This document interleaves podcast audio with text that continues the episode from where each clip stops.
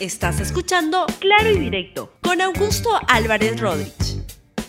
Bienvenidos a Claro y Directo, un programa de RTV. Hoy voy a conversar con el exministro Milton Fonquese sobre un tema que es crucial, que es vital, que es la situación del agua y saneamiento en el país y qué es lo que se puede hacer para tener mejores políticas públicas en un tema que es fundamental para la calidad de vida de los ciudadanos en el Perú. Antes de conversar con el ministro Milton Fungesi, quiero contarles que ayer apareció el informe de, este, de responsabilidades en el sector salud sobre el vacuna gate.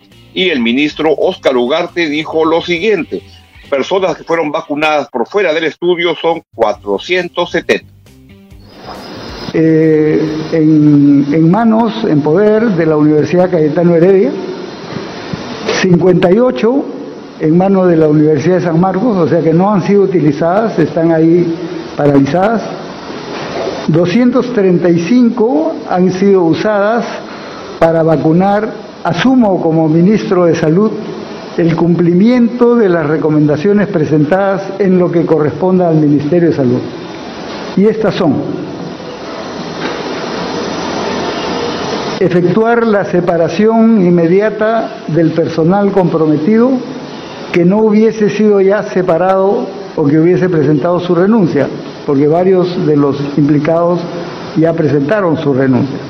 Vamos a cotejar para las personas que no hayan presentado su renuncia y que están implicadas, van a quedar automáticamente fuera de los puestos de trabajo en el Ministerio de Salud y el responsable del informe, el exministro Carbone, el doctor Carbone, ah, cuando informó del, del, reporte en el programa de Mávila Huertas en Canal N, dijo, muchos reconocen que no debieron vacunarse, pero muchos creen que el informe fue hecho por Poncio Pilatos.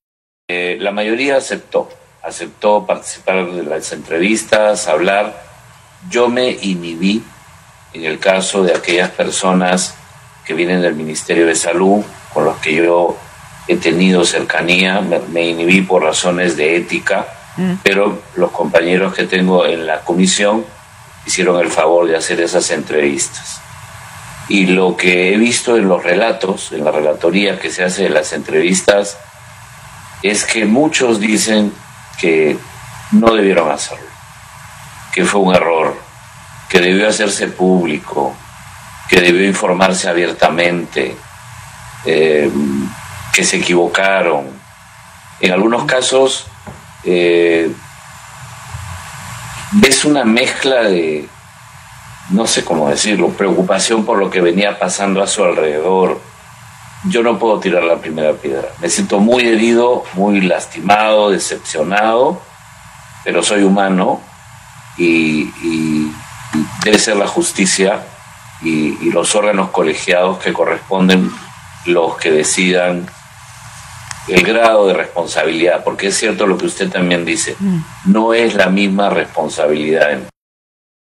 Bien, y mientras el vacuna que sigue su uh, curso, pues hay temas que son urgentes y que a veces en medio de la, de la, de la pandemia pues tienden a no ponerse en la agenda, pero estamos en una elección estamos llegando al Bicentenario y Videnza, que es un centro de pensamiento, un think tank, ha preparado una serie de propuestas que son muy interesantes y hoy tengo el gran gusto de conversar con uno de sus autores, que es el exministro Milton Fonquese, en el tema que es uno de los en el cual es de su especialidad, que es el caso del agua y saneamiento, el agua y saneamiento bicentenarios. Um, exministro Fonquese, ¿cómo está? ¿Qué tal? Muy buenos días. Muy buenos días, Augusto. Muchísimas gracias por invitarme a participar en tu programa. ¿Puede explicarnos qué propuestas son las que han preparado y que usted ha, elaborado específicamente en el caso del agua y saneamiento? Y comenzaría pidiéndole que nos diga cuál es el estado actual de la, de la cuestión, que sospecho que es calamitoso. Sí, mira, muy, muy en resumen, el estado actual de la, de la cuestión es que hay aproximadamente dos y medio millones de peruanos, casi más pegado a 3 millones de peruanos que eh, no tienen servicio de agua eh, en, su, en su domicilio, que no tienen acceso a una conexión domiciliaria. Y eh, en términos de servicios de saneamiento, de disposición de, las, de los residuos que se generan en los hogares, aproximadamente esta cifra sube a, casi 7 millones de personas a nivel de todo el país, tanto en los ámbitos urbanos y rurales. Eh, ahora, no estamos hablando de calidad, porque, porque si hablamos en términos de calidad, vamos a ver con mucha pena que menos del 50% de los hogares que tienen una conexión domiciliaria eh, eh, tienen el nivel de cloro suficiente para considerar esa agua segura.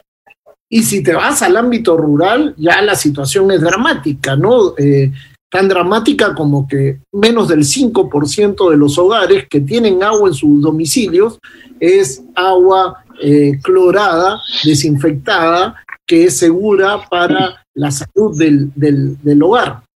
Entonces, esa es la situación, esa es la situación dramática y, y, recordemos que Perú, como parte de los objetivos de desarrollo sostenible, se ha comprometido ante la comunidad internacional a que el año 2030 vamos a haber solucionado este problema. Que hacia el año 2030 vamos a tener al 100% de peruanos eh, eh, eh, con acceso a agua y servicios de desagüe en la casa y, y además que esa agua sea segura y que las empresas sean gestionadas de manera sostenible y que además todo el, tratamiento del agua sea en armonía con el medio ambiente. Eh, meta que eh, a estas alturas de la década se ve muy lejana todavía. O sea que al paso que vamos no vamos a lograr eso. No vamos a llegar a eso eh, a pesar de los tremendos esfuerzos financieros que hace el Perú por eh, invertir en incrementar coberturas de agua.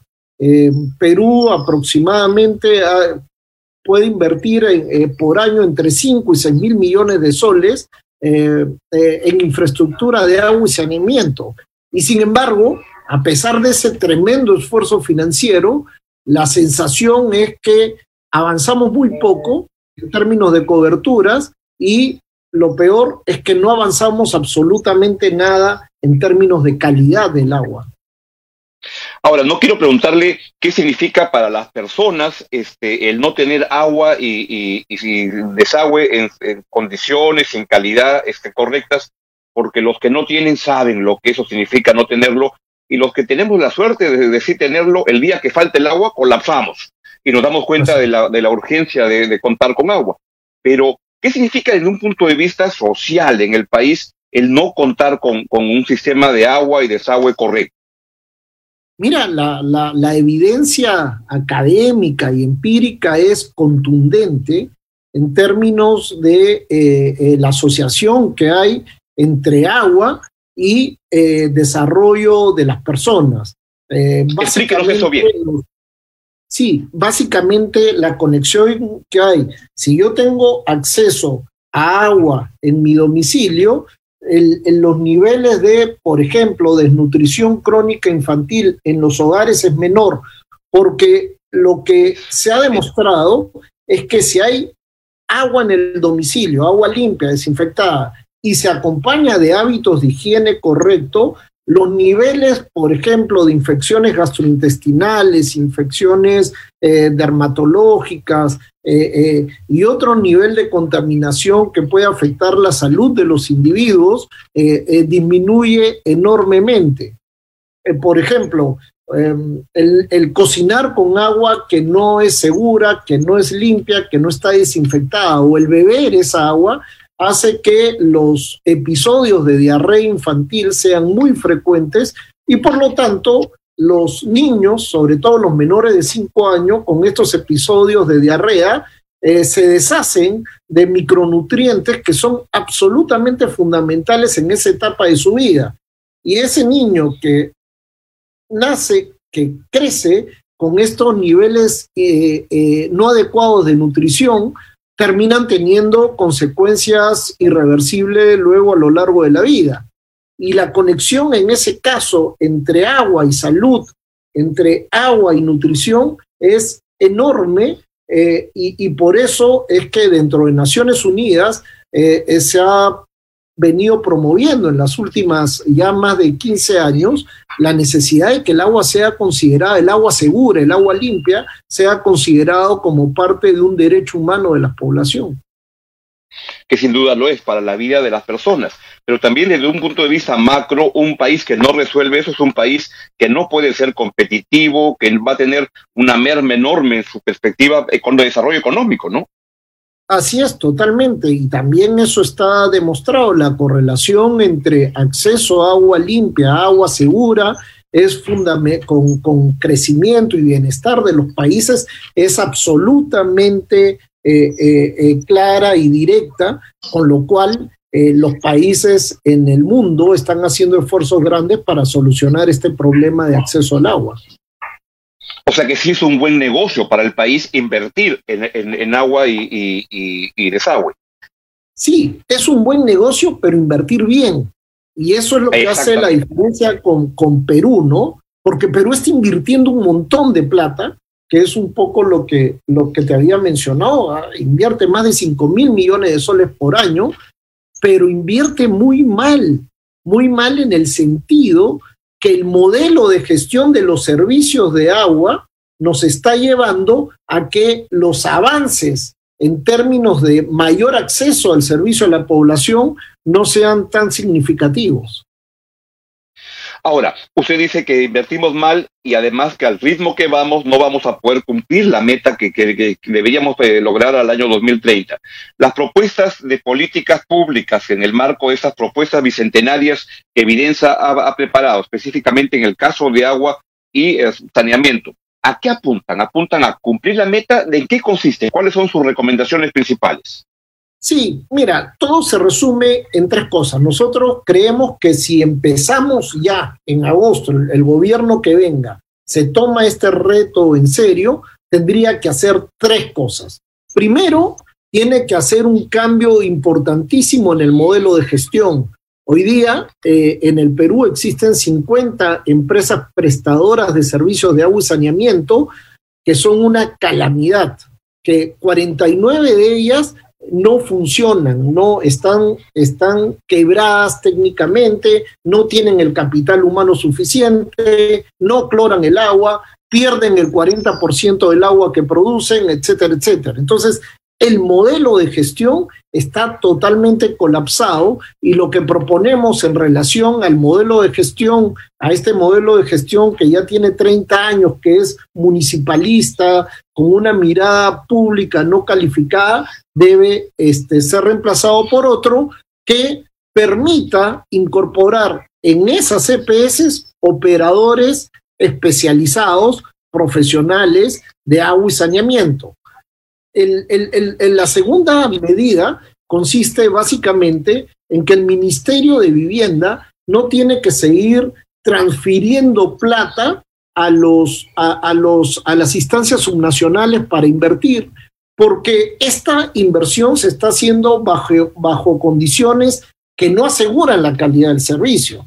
Como digo, el, Ministerio de Vivienda transfiere todos los años alrededor de 3 mil millones de soles eh, para inversiones que no están dando los resultados eh, suficientes.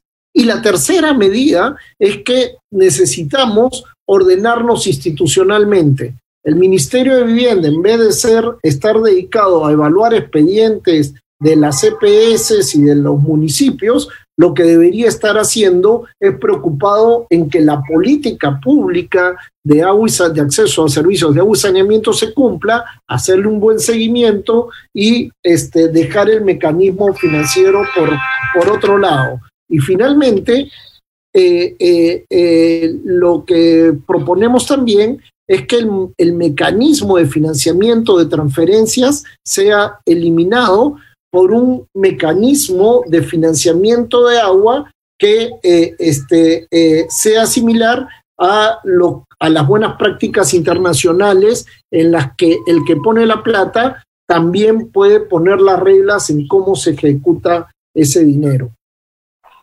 Bien, está, suena muy interesante lo que proponen. No pretendo agotar el tema que es amplísimo, pero los que quieran este, conocer más del tema de agua y, saneamiento en las propuestas bicentenarias de Evidencia y en general en todas las propuestas que Evidencia ha hecho, ¿dónde pueden encontrarlo? Bueno, tenemos justamente una página web que se llama eh, propuestasdelbicentenario.pe, www www.propuestasdelbicentenario.pe, donde podrán encontrar las propuestas en nueve sectores eh, eh, trascendentales para, para, el, para el crecimiento y el bienestar de los peruanos. Estupendo. Y eso está disponible para todos. Si yo soy un candidato que tengo mucho entusiasmo, pero, pero cero ideas, puedo entrar a eso y agarrarme esas ideas y, y plantearlas. Sí, estas propuestas han sido, han sido elaboradas justamente para promover el debate. Eh, muchas veces los candidatos o los equipos de gobierno no prefieren no discutir temas espinosos y nosotros los ponemos a consideración. Los ponemos a consideración porque, eh, porque consideramos que es parte importante del debate que mantener las cosas como están no es siempre la mejor, la, la, mejor política y justamente estamos proponiendo ideas sobre la base de la evidencia internacional, de las experiencias exitosas en otros países para que Perú pueda avanzar en las distintas dimensiones del desarrollo. Estupendo. Acá hay una, una fuente interesante de, de ideas para que los candidatos no hablen tantas tonterías. Ministro, mucha, es, ministro Fonquese, muchas gracias por atender esta llamada y darnos a conocer estos temas. Ya saben que pueden entrar a estos temas y muchos más en esta web de este, Evidencia. Muchas gracias y que tenga un buen día, buen fin de semana, cuídese mucho. Igualmente, muchísimas gracias, Augusto. Bien, ha sido el exministro Milton Fonquese conversando sobre las propuestas que Evidencia ha planteado en los temas de agua y saneamiento, que es un tema totalmente importante para el país. Y este buen fin de semana, cuídense mucho y sean solidarios con las personas que menos tienen y más problemas tienen ahora. Chao, chao. Gracias por escuchar Claro y Directo con Augusto Álvarez Rodríguez. Suscríbete para que disfrutes más contenidos.